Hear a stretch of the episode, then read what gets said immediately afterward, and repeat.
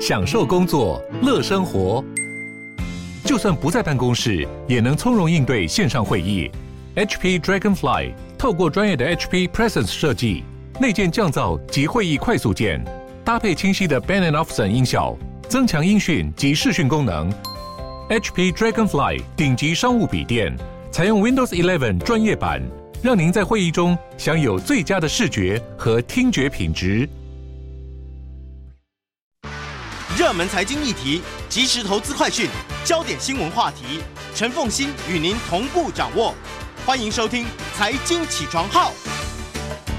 Hello，各位听众，大家早！欢迎大家来到九八新闻台《财经起床号》节目现场，我是陈凤欣。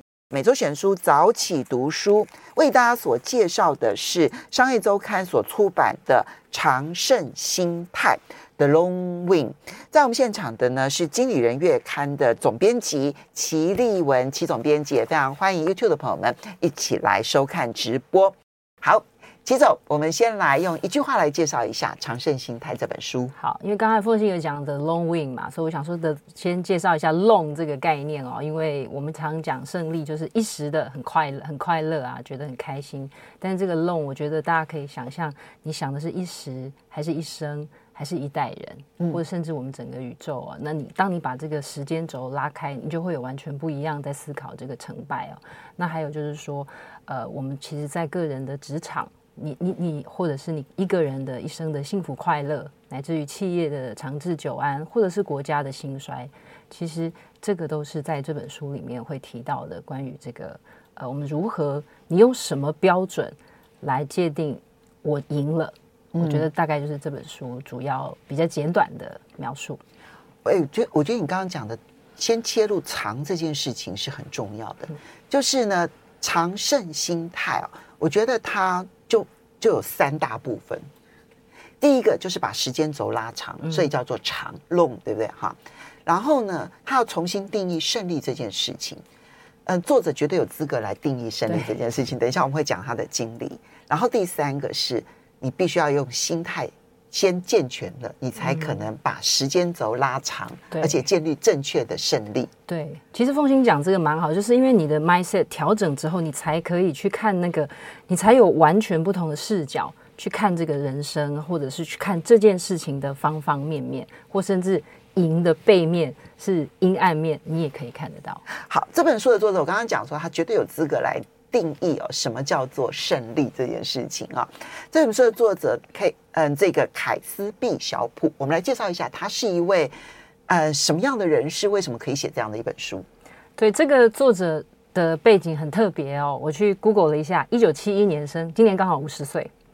那他曾经是最特别的是，他在剑桥大学念的是语言，嗯、但是他小时候不太会运动。也没有人觉得他是一个运动健将。他大学因为牛津跟剑桥有很传统长期的那种划船的历史。对，大家如果知道牛津跟剑桥的话，对对，所以你就想，他小时候不是一个运动健将，而且都会认为呃，你就是一个骂咖，那不是运动咖，而且他不爱运动。对。然后其实他到大学就反正就因缘机会，同学叫他去凑个凑个咖，他就去运动了，就去划船，就就划出兴趣来，划出兴趣来就其实就一路哦，就加入可能校队，一直到英国的奥运国家代表队哦，奥运代表队，对，就是所以我，我我觉得他的经历也会让我觉得很特别，是因为我们都会觉得我小时候不是运动的料，我就永远不会运动。可是我觉得他这个经历很特别，也很适合长胜心态，就是你不要觉得你现在不会，以后就不会。嗯、我觉得这个也是很好的一个角度来想这件事哦。那还有就是，那他当然因为他成为运动员之后，我觉得，呃，如果说历史或是书都是胜利者来写的哦，你们就一定可以推测他在体育的方面表现很好哦。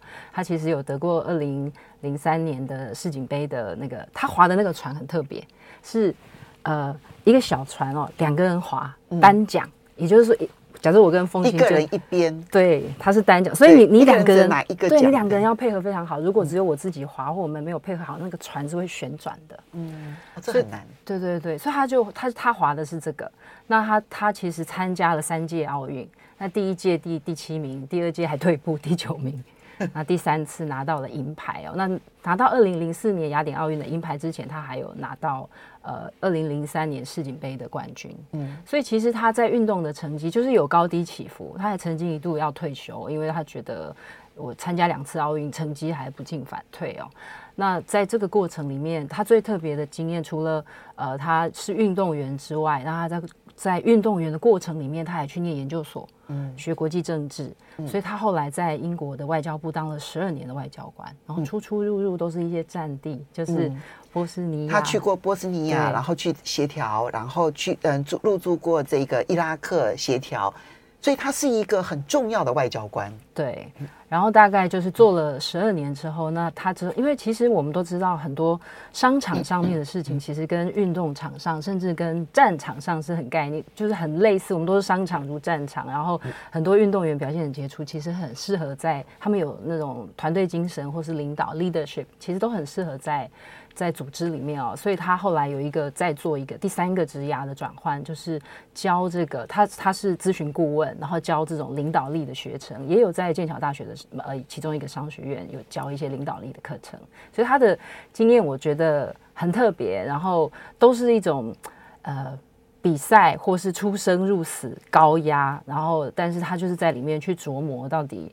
我每一次拿得冠军之后的感觉，然后去体会这个胜跟负到底是看那单场比赛，还是看我这一生走到。但是他显示他现在年近半百，他可能回顾他自己的人生，我觉得会有不一样的思考。所以呢，嗯，他写完这本书之后呢，去年轮嗯这个《金融时报》呢把它列为最佳商管书哈。所以他他不是一个谈比赛这件事情的书，他也不是只谈这一个呃谈。判的一本书，对其实它还包括了就是商业啦、教育啦。那我觉得这一点其实都跟他的很特殊的经历是有很大的关系。可能很多人就会觉得说，哦，你念剑桥啦，然后呢，你又可以去念研究所，还一边运动，你就是一个学霸吗？好，那我觉得，呃，你看完了他的故事，你就会发现，这个跟他在嗯、就是曾经在运动上面跌落谷底。而贬抑自己到了一种鲁蛇的阶段之后，他出现了顿悟，而因此改变了心态，从此人生有了不一样的场景，包括了他的外交官的生涯，包括了他的咨询顾问的生涯，乃至于他的运动员的生涯，都跟他的跌落谷底之后的顿悟，以及就是今天他所写这本书，其实是有关系的。所以不是学霸造成的。是他找到了正确心态所造成的。对，其实刚刚凤欣讲的很很精确哦，就是我们一其实我觉得刚才听众朋友如果听到我一开始介绍他的经验，可能会想说啊，就剑桥奥运银牌、世界金牌、外交官，这所有的条件，对，都感觉很精英。对，所以我觉得他他的经验，我觉得是他为什么悟出这个常胜心态啊？因为你你会觉得你明明就赢很多啊，但是我觉得呃，这就是我刚才讲的，就是说，其实《常胜心态》这本书是希望你可以拉长时间轴的同时，他也希望你转换视角。他就他其实书的一开始就是在描述他。二零零四年雅典奥运那次拿到银牌的一个一个经历，总共只有七分钟，但他其实可能训练了十几年哦。嗯、然后那个那个，然后就是每一天，他他有讲，他是一年四十九周，每天六小时的训练都没有间断的。然后他，所以他刚才凤馨有提到，就是说他不是一直赢的。如果他一直赢，这故事就不好看了。我们都是那种英雄旅程，就是他中间一定要坠落一段时间，但他的坠落是这样子，就是。因为我们刚刚有提到，他参加过两届奥运，所以他前面先参加过两届，一九九六年跟二零零零年。对，那参加这两个奥运的中间，其实他都还有那种世界锦标赛嘛，又年复一年，很像我们现在看到我们那种奥运选手啊，就是他们他们刚刚参加完冬奥，哦，他们现在又还在比赛啊，或者是就还是可以有很好的成绩，所以他他这个经历比较像是说他。第一次参加奥运，他觉得哎不错啊，我第一次拿到第七名。然后第二次哎怎么退步？然后他会觉得很挫折。那你就想嘛，一个剑桥的学生，我第二次再做更好的准备，我怎么还考得更差？所以他其实，然后中间之后的比赛也没有太好的的表现哦。所以我觉得他心里面有一个挫折，所以他就决定要要退休。嗯，所以这个我相信对很多如果我们认为学霸大概没有放弃这件事的，就会觉得我我我要放弃这个。所以他其实后来做了一个这样子的决定之后，他就决定去，因为我刚刚有说他在念国际政治，所以他决定去当外交官。所以我觉得他这个转换，我觉得很特别。这个顿悟来自于就是说，第一个是我我决定可以先放下这件事，我不要那么执着。第二个是我去开始去投入这个外交，我我有一个后路。所以我们稍微休息一下。嗯但是既然如此，又为什么又回来体坛了呢？嗯，休息一下，马上回来节目现场。欢迎大家回到九八新闻台财经起床号节目现场，我是陈凤欣。在我们现场的是经理人月刊总编辑齐立文，也非常欢迎 YouTube 的朋友们一起来收看直播。今天每周选书早起读书为大家介绍的呢是《长胜心态》，商业周刊出版社所出版的。那嗯。告诉你，赢家并不是一时的得胜，可是呢，如果输掉了人生，其实是很可惜的。好，我们刚刚提到说呢，这本书的作者，一九九六年参加比奥运比赛第七名，他们觉得成绩很好，所以他们请了一个更魔鬼的教练，带给他们更魔鬼的训练。在这个魔鬼训练过程当中呢，教练不断的质疑说：“你到底有没有赢的心态？”你要有赢的心态，你要有赢的决心，你才可以赢得胜利。所以对他们每一次的结果都非常严格，很挑剔。但经过了四年的训练，魔鬼的训练，他们没有进步，他们反而只拿到第九名。对，哦，他挫败至极，不知道该怎么办才好。然后呢，但他有后路嘛，他就去。念他念了，他也念了国际研究所，然后呢，他又在这个就考上了外交官，然后呢，担任了英国的外交官，好，那他就去体坛退休，然后呢，去外交部当当这个外交部的人员了。可他没有忘记运动这件事情，他热爱划船这件事情，他就开始重新思考我为什么要划船这件事情。重新思考完了之后，哎，他停顿了一年，居然又决定回头。再去争取奥运的名额，要去参加奥运，为什么？对，我觉得这个决定他自己也问他自己，他就说：“我明明就是因为很痛苦，我决定放弃。那为什么我现在要回去？所以我得给自己一个非常好的理由哦。所以我觉得他在这边在书里面的第九章，我觉得他讲的很清楚。那我我把它归纳成几个。”他几个转换，第一个是因为刚刚凤馨有提到教练一直骂他，我们我觉得我们常常也会被说，你想赢吗？你想赢吗？好像你想赢你就会赢，所以会让很多人会觉得说我是不是不够积极？嗯，那我觉得他这个心态他有一点转换，他就说，第一个是我知道我重新再回去划船队训练，我不会因为我每天一年三百六十五天不间断的训练就等于。我可以下拿到下一次的金牌或是银牌他。他清楚的知道，他不见得会成为所谓的赢家。对，第二个是他知道说，我觉得这个可能也可以给台湾很多运动员参考。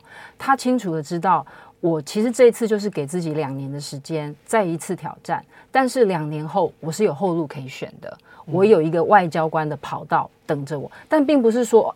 因为他以前也很怕别人讲他，就是你后路都选好了，你一定没有专心在比赛。他说反而不是，他就说，当我知道我的人生有另外一个选择的时候，我在体坛的训练的时候，一直都是被骂，你不够认真，你不想赢，你不你就是不想赢，你才会输。他说，可是因为他换到另外一个领域，他其实在新的领域得到他第一个他学习他成长，而且他会别人会开始会称赞他说，哎，其实你做得很好。其实这些运动员都是很年轻的，他们都才二十二十几岁而已，所以他大就是说他我知他知道说我有 option two 或者是我有 plan B，让他完全不一样，有完全不一样的视野，然后再来、就是、他有一个人生的长角度来看待自己现在这两年在做的事情。对，对，所以就是说，然后再因为他放轻松，他没有得失那么重，所以我觉得最后结果真的是蛮好的，他拿到了亚联奥运的。呃，银牌，然后在前一年他得到了世锦杯的冠军。当然，这里面过程当中，嗯，其实教练的训练方式也很不一样。这个训练方式跟我们去强调结果的训练方式刚好完全相反。他们不管结果，就你的结果是好是坏，他们其实不看那个结果。那教练有一次呢，在他们两个人拿了就是那个比赛的冠军之后，然后呢，教练呢就劈头的痛骂他们说。你们两个人好好检讨一下过程当中发生了什么事。他们两个人觉得莫名其妙。我们不是拿了金牌吗？你为什么还要检讨我们？后来等到他们两个人定下心来去检讨那个过程之后，就发现说啊，我们其实只是侥幸，对手不够强。我们其实在这几个过程当中所犯的错，如果对手够强的话，我们是不可能拿到奖牌的。我们必须修正这一些过程当中的表现，所以重视每一次的表现，而不是重视每一次的奖牌，对他的心态改变太大了。对，其实它里面也有提到，我我不晓得我们台湾的体坛有没有这样子的调整，但是我刚才凤馨讲到的那个，就是他不再只是去看那个结果，他看的是 performance，嗯，就是说你在这个整个过程里面，你是不是每一次都是进步的？然后，呃，我我觉我觉得这个很呼应今年，就是说我们开始会注意运动员，呃，他们不是你不要每一次他们比赛，然后就是没有拿到。奖牌，或是没有拿到金牌，好像是对不起国家，对不起自己。然后我觉得今年的《纽约时报》选出来的年度运动员是那个 Simone Biles，那个美国的体操的国手哦。他其实知道自己状况不好，在比赛的时候，那大家知道他其实是很顶级的体操选手哦，但是他知道我的身心健康。比较重要，而不是我在这一届奥运的得失是不是拿到帮美国队又争取多少金牌？当然有人会骂他，但是他其实反而得到更多的掌声。就是我觉得我们开始去注意运动员个人的身心的健康，然后同时我们也不是把成败好像都挂在这个运动员身上，然后就是你就是背着国家的荣辱，那当然个人也会很在意这些奖牌哦。但他最后 s m o n b i l e s 他。退赛之后，最后他还是回去了，但他并不是顶着压力回去的。我觉得他他是做了一个抉择，是我不可以怯战，就是我要对我自己有交代，对，对我自己热爱体操这件事情有交代，对。对所以我觉得这个这个心态，我觉得就是说这本书我自己在读的时候，很多既视感会跟现在像它里面提到政治，我也觉得哇，跟现在的公投的整个氛围都很像哦。就是我们都落入胜败的思维，而不是比较 long term 的思维哦。所以我觉得大家在阅读这本书的时候，包括职场啊、商场啊。教育啊，包括你是不是很想要你的小孩念名校啊？包括你自己是不是很不敢参加同学会啊？你都是有很多胜败的思维。你会以为这些这本书讲的好像是顶尖运动员的学霸的世界，其实不是。我觉得是你在阅读的时候，你慢慢跟你自己对话，你会发现说，你不经意间有好多想赢的时候。嗯，对。所以作者其实去嗯这个整理了从教育。体育、还有商业以及政治或者国际政治这四个领域，当然教育是大家都关心的，而且教育其实是最根本的。剩下这三个领域，其实他都参与了啊。所以，那么从这四个领域去分析，说我们现在只想要去争取赢的结果这件事情。表面上看起来好像很积极，但实际上面造成了非常多的后遗症跟副作用。这四个领域当中呢，这种只想抢赢而造成的副作用，呃，立文，你有没有哪一个部分你特别有感，可以来跟大家分享的？对，其实我在读的时候，第一个教育的时候，我读，我觉得也蛮鼓励听众朋友去读，因为你读完之后会发现说，哦，原来英国也跟我们台湾一样啊，就是你们也是很重视学科啊，啊，可以不要上音乐课就不要上音乐课，就是那个很像。然后再来就是说，成绩还是很重要，小孩子还是都要念名校。然后就是每，就是我觉得这些思维其实古今中外皆然哦。那在商场上，其实也是你要重绩效啊，排名。所以，呃，我觉得反而是在体育跟政治这两个哦，是我觉得我看完之后内心会有一点觉得说，哇，我得到了一点震撼，或是有一点落差的，因为是你不熟悉的。对，然后再来就是他描写的那个张力比较大。比方说，他描写体育这个世界，我觉得，呃，因为他描写的是胜利的阴暗面。比方说，他讲那个拳王泰森，那就哎，大家想到他拿到冠军，可是他就说，我就觉得拿到赢了之后，我觉得很失落。或者是他讲那个网球名将阿格西，当他拿到那个大满贯的时候，他就说，我以为，因为输球会很沮丧嘛，他以为我赢的时候我会快乐久一点，他说也没有，嗯。对，然后它里面当然会有一些我觉得蛮有趣的研究，就可能在之前，我觉得在冬奥的时候，因为这本书是在七月的时候出的，所以在冬奥，我在那时候我正在读的时候，我也觉得很有意思。他就在讲说，因为跟这个作者哦一起拿到奥运银牌的他，我觉得他的故事搞不好也蛮有趣的。他总共参加五届奥运。然后他拿到三次银牌，嗯、但他我觉得他应该最后是很高兴，他在二零一二年在自己的家乡拿到了伦敦奥运的金牌哦，但他他就在讲这种银牌症候群，他就说银牌。永远都不会很快乐，因为铜牌他会觉得说比第四第四名好多了，还拿到好歹拿到奖牌。对，那银牌他就会觉得我就差那么一点。那我觉得这种这种心态，我觉得他在书里面有一些描述，我觉得听众朋友也可以自己跟自己对话。我觉得这个我自己读了，我觉得很有感觉。他说，如果满分是十分，假设我拿到八分，凤欣拿到七分，好，或者是我一样拿到八分，但是凤欣拿到九分，嗯。当凤欣拿到九分的时候，我就变得不快乐了。同样的八分，可是明明我自己跟我自己比就是八分，嗯、我我其实并没有改变哦。所以我觉得这个是会让我们提醒，就是说，在这种你怎么思考胜负，你的你的胜难道一定就是要赢过别人吗？我觉得这个我们好像很难摆脱这个迷思。但是我觉得是真的要很深刻的问自己，为什么我的赢一定是建立在别人比我差？或者是别人亏损的比我多，我才会感觉到快乐。快乐不是应该建立在你自己本身的改变上吗？所以呢，你看到呃，当然作者其实引用了非常多，他自己也访问很多运动员，嗯、因为他自己是运动员，拿到金牌的，其实在拿到金牌那一刻之后，都是很深很深的空虚感，对，失落感，因为突然之间好像觉得我不知道未来还要再做哪些事情。他的他没有从人生的长角度去看待他自己，所以在得到胜利那一刻，他反而失落了。那输家，因为从第二名以下，通通都是输家，输家就是陷入了深深的自我贬义，而他的人生也会变得不知道该如何往前进。所以你看，输赢之间好像没有赢家了，那反而是毕小普呢？他说他自己在。二零零三年那个金牌那一次，跟二零零四年银牌那一次，不管金牌银牌，对他来讲，他都充分感受到他在划船当下，他是活在泡泡中。他形容他叫活在泡泡中，他只有划船那一刻，他就整个人这样全力以赴。他对于他自己的全力以赴，开心的不得了。所以，嗯，不是奖牌的问题，而是他有活在泡泡中。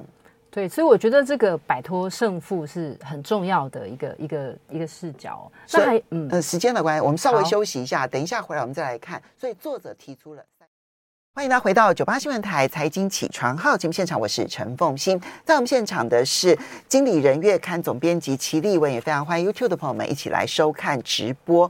那么我们今天每周选书早早起读书为大家介绍的是商周出版社所出版的《长盛心态》。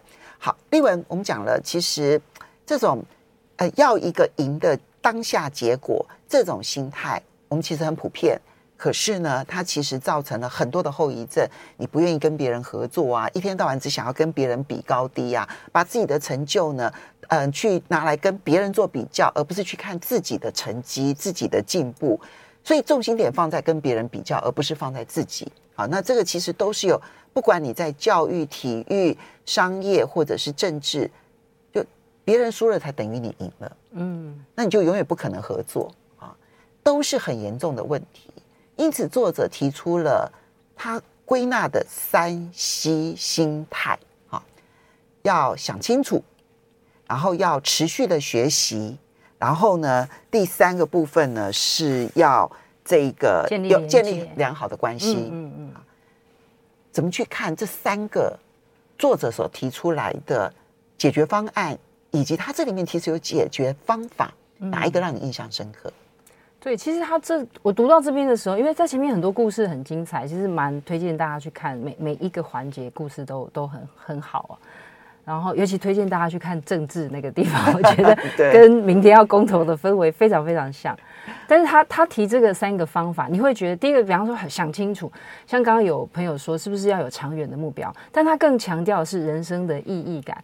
像我刚刚私下跟凤新讲说，你怎么每可能每天那么早起？他就回答了里面书一个很重要的问题：你每天为了什么而起床？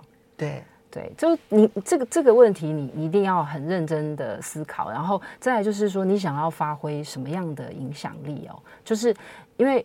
你你有时候你如果没有想到你的，其实发挥影响力就是与人建立连接，所以它这个三 C 其实是一个交织在一起的，环环相扣。对，然后再来就是说，因为其实你你你很清楚你要做什么，你当然就会很很有动力的去学习嘛。就像凤馨，如果他的想法是我想要很正确的传达一些观点，或有我有一些想法想要跟大家分享，他就因为他的目的明确，他就知道说我要做很多的准备，然后我必须不断的学习，我才可以提供提供很精辟的论点。然后再来就是说，那因为我想要做这样子的知识的分享，所以我可能必须跟这个知识社群相关的人做更多的连接。我觉得当你。把这个目的想清楚之后，这三个 C 它会自动的串联在一起，然后再那我我我其实特别喜欢那个跟人连接的概念，但当然不是因为疫情期间这种人与人的连接这个话题变得很红。而是说，我觉得我们在做很多事情的时候，是要想到旁边是有别人的，嗯，你就不会一直要跟别人竞争。然后再来就是说，你是企业主的话，你就要想象，我很喜欢一本书叫呃，你要如何衡量你的人生？对对对，那个哈佛商学院的教授他就讲到，他说他自己创业的时候，他有一天举办那种员工的聚会。他看到他的员工不是只是实验室的一个主任而已，他看到他带着家人、带着老公、带着小孩。嗯。我觉得，当你有这种，就是说是一个社群的，是你。更看到人性的另外一面的时候，你其实会，你你就不会一直觉得说，哎，这个人在工作就是表现好或表现不好而已，因为你会知道他在工作的喜怒哀乐是会影响到他在家里的，搞不好他工作很挫折，他回家整个家也乌烟瘴气。所以我是很喜欢这种，就是说，当你在想事情的时候，呃，心里是有别人的。那当然，我觉得我们要终生不断的学习。我觉得这个我也我也很喜欢。它里面有讲到一些运动员，我的我我我觉得印象最深刻就是跟这个作者一起划船的那位，他他后来在我刚刚有提到他，他也叫凯瑟琳，对，他二零一二年在伦敦奥运拿到金牌。那他跟他跟另外一位搭档。那一位搭档是一位数学博士，然后我印象他他里面有写到，他就说他们两个因为拿到金牌，然后因为英国人一定很高兴嘛，而且是奥运金牌哎，开心吧？对，然后因为 BBC 就要做采访，所以他们这两位奥运选手就坐在计程车上。然后，因为其中一个是数学博士，他居然拿出 Excel 表在改进他们刚才的表，就是他们在比赛期间的表现好还是不好。请注意，他们已经拿到金牌了。对，很多人就觉得说啊，It's Andy，对不对？对。好，就他不是，他是拿出他的那个 表格来说，哎，我们刚刚的那一个划船的表现当中，还有什么地方可以改进的？对。所以其实就是说，你就可以看得很清楚，他们是自己跟自己比。它里面有提到一个，如果在今年的冬奥，大家应该有印象，是那个英国的蛙王，我有那个 PT，他，我觉得他在里面也骂了媒体，没，我觉得。我跟父亲都是媒体人，所以我也觉得我们今天讲这本书很好。就是我们每次看运动员，就是在看他的胜负，是我们没有看他整个人的故事，我们没有看他怎么努力，我们没有看他怎么失败，我们没有看他退休之后他在做什么。我们每次都只聚焦在你今天有没有拿到我这块牌。他讲那个 PT 有一次他，因为他一直连胜嘛，所以有一次他比赛之后他拿到金牌，他说记者问他，然后 PT 的回答就是说，我觉得。我总觉得我哪里表现的不是很好，记者就觉得很奇怪，你不是应该讲你有多高兴？就果然他说 PT 之后，在某一另外一场比赛就是就就输了，他说终结了四年的连胜。嗯，但是那一次记者又再问他，他就你以为你会看到一个很沮丧的 PT，他就说没有，他说。我觉得我终于知道我哪里不对劲了。嗯，我终于知道我是什么地方造成我表现不好。所以我觉得这本书就是说，当然你有时候会觉得说，哇，志在参加不在得名，虽败犹，就我们常会得得到很多这种。可是我觉得，呃，应该是说，就像我刚刚讲那个今年的年度运动员，美时代杂志选的这个。就是说，我们开始要去用不一样的视野，不要那么执着在赢或是输，或者是我一定要拿出最好的表现，然后给自己极大的压力，然后把自己挤压坏了。那我觉得，当你想象的是我自己比昨天的自己更好，然后你很清楚你人生的目标，我人生的目标是为了驾驭，就是它里面有提到这个 mastery 这件事。你如果只是你你的你的本意都不见了，你只是喜欢划船，为什么你要划到最后，好像你变成一个鲁蛇，然后你变成一个很笨的人，你毫无价值。所以这个作者我觉得也蛮值得跟大家分享。他有一个很重要的观念，就是他觉得为什么他可以在退休之后重新再回到那个呃竞赛场上？他说那是因为我不会再以胜负来评断我个人的价值。嗯，对。所以啊，其实刚刚这个丽文提到说，看起来好像这三个 C 其实都是老生常谈啊。你要想清楚喽，你要持续性的学习哦，然后你要建立连结关系。但事实上，他更深入的去探讨了你要怎么去做这些事情。我印象最深刻的，当然就是你每天是为了什么原因而起床。嗯，因为这可能对我来讲，好像感觉上最贴近，因为。我做了这个节目快要二十年的时间，就明年二月一号就满二十年了。我每天早上要五点多一点就要起床，我那闹钟都是设定好的，所以很多人就会问我说：“你你你为什么可以每天这么早起？”我刚开始的时候呢，我想啊，习惯了就好了。我后来也要问自己，就是我每天第一时间跳起来的原因是什么？那。如果我现在不做这个节目，我不需要每天跳起来，我的人生会不会更好一点？啊，我就开始要反复问我这个问题。我问出来的结果就是不会，不会更好，因为我可能会失去一个要呃鞭策我自己持续进步学习的一个原动力，而我多么喜欢这件事。嗯嗯，啊，这就是哦，所以我想清楚了，我就不会觉得每天早上做这件事情有多么的辛苦，我反而找到的都是乐趣。那既然我找到的是乐趣，我当然就要努力把这件事情做好喽啊！所以，呃，所谓的长盛，为什么这件每天早上为什么事情起床这件事情这么重要？我就觉得这对我来讲是很重要的。嗯，不过刚刚这个丽文分享的连接这件事情哦，我就必须承认，我到目前为止都做的不好。这样子，它里面特别提到说，你要去知道你的对手或者你的对手哦，他是一个什么样的人？嗯。啊，重点就你，你当然知道他叫什么名字，他有些什么样的经历，他有些什么样的资历，有些什么样子的过程，他讲话如何了，男啊女啊这样，你可能知道这一些表象，但你知道他跟他家庭的关系如何吗？你知道他的人生当中曾经遭遇过什么样的挫败吗？当你越是了解他，你们就越有可能不是单纯的谈判，而是一种双赢的谈判。所以时间的关系啊，就提供给大家做参考。要非常谢谢齐丽文带来的这一本《长胜心态》。